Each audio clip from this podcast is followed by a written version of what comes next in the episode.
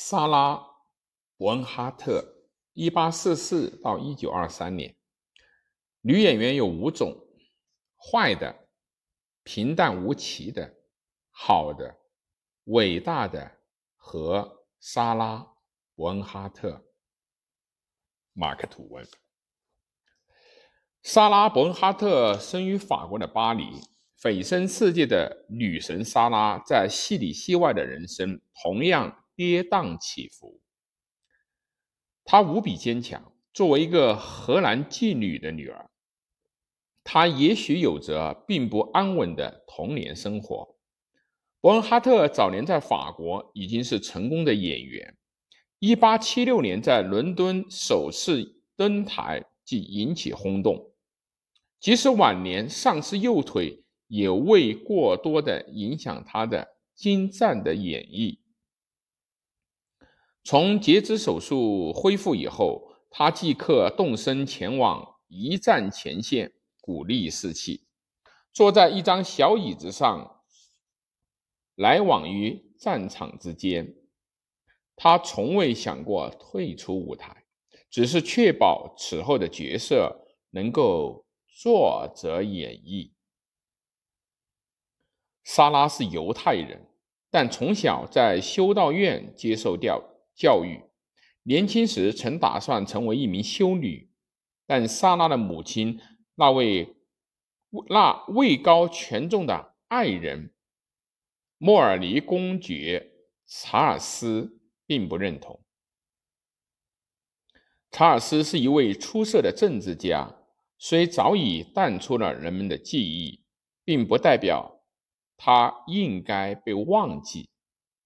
他出身显赫，是荷兰王后奥坦丝之子，拿破仑三世同母异父的哥哥，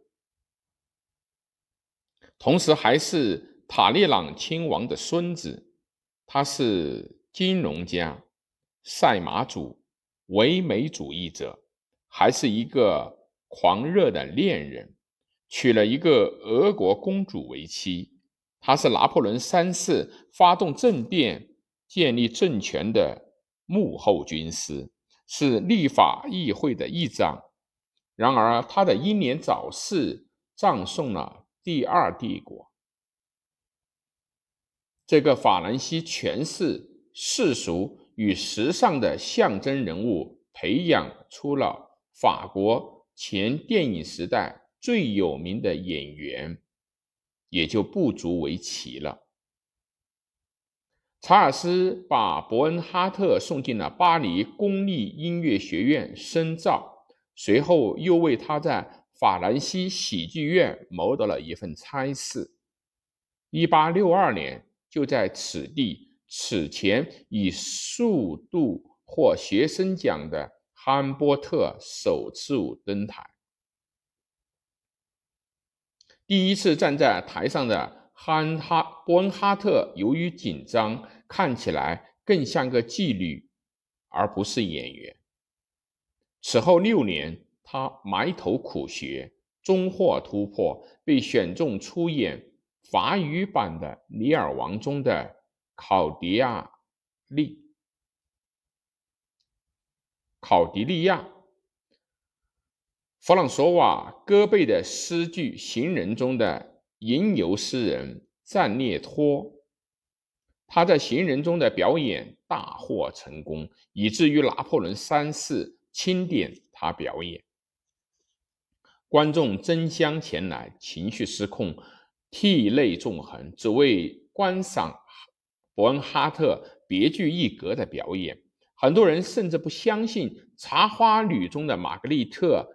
费德尔与阿德里安娜·莱科夫路尔中的主角伯恩哈特最著名的角色能够被其他人成功的演绎。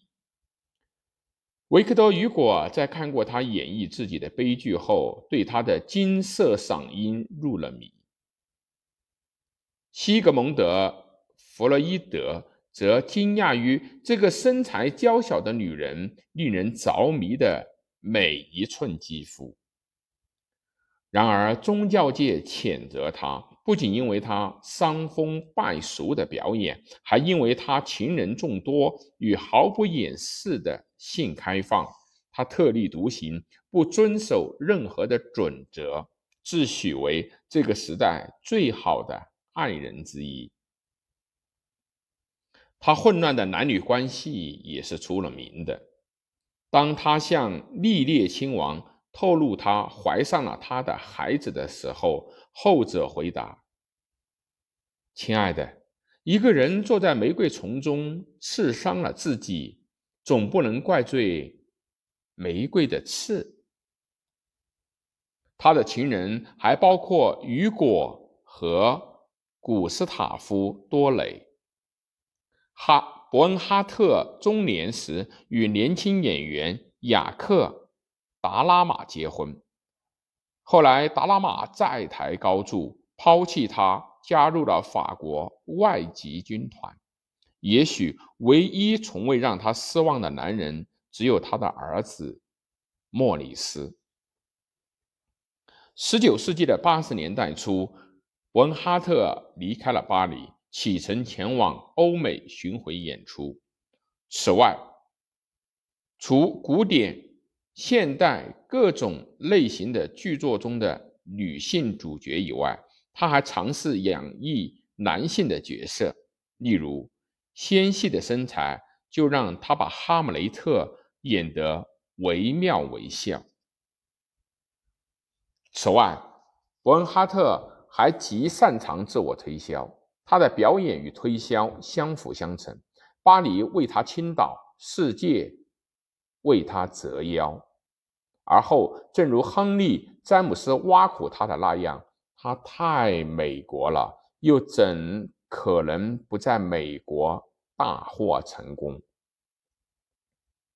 伯恩哈特是电影时代来临前的第一个国际巨星。一九一二年起。他又出演了几部早期的默片，《伊丽莎白女王》和《茶花女》就是当中的名作。多才多艺的伯恩哈特还是富有天赋的作家、雕刻家以及戏剧编辑和翻译。他同时兼任演员和经纪人，自己组织多次的巡回演出，获利颇丰。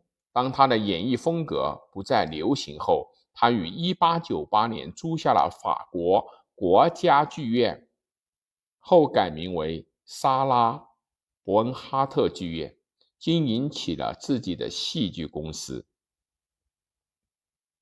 伯恩哈特喜欢把一切神秘化，比如对父亲的真实身份，他就从未停止改换说法。同时，他也许还是世界上最健康的肺痨病人。至少有一次，他咳出的血液来自藏在身上的血包。然而，他一生忠诚。当听闻他那落跑的丈夫染上了毒瘾，生活潦倒时，他亲自把他找了回来，并出钱。护理他，终其一生，他始终是热忱的爱国者。同样，终其一生，还有观众对他的喜爱。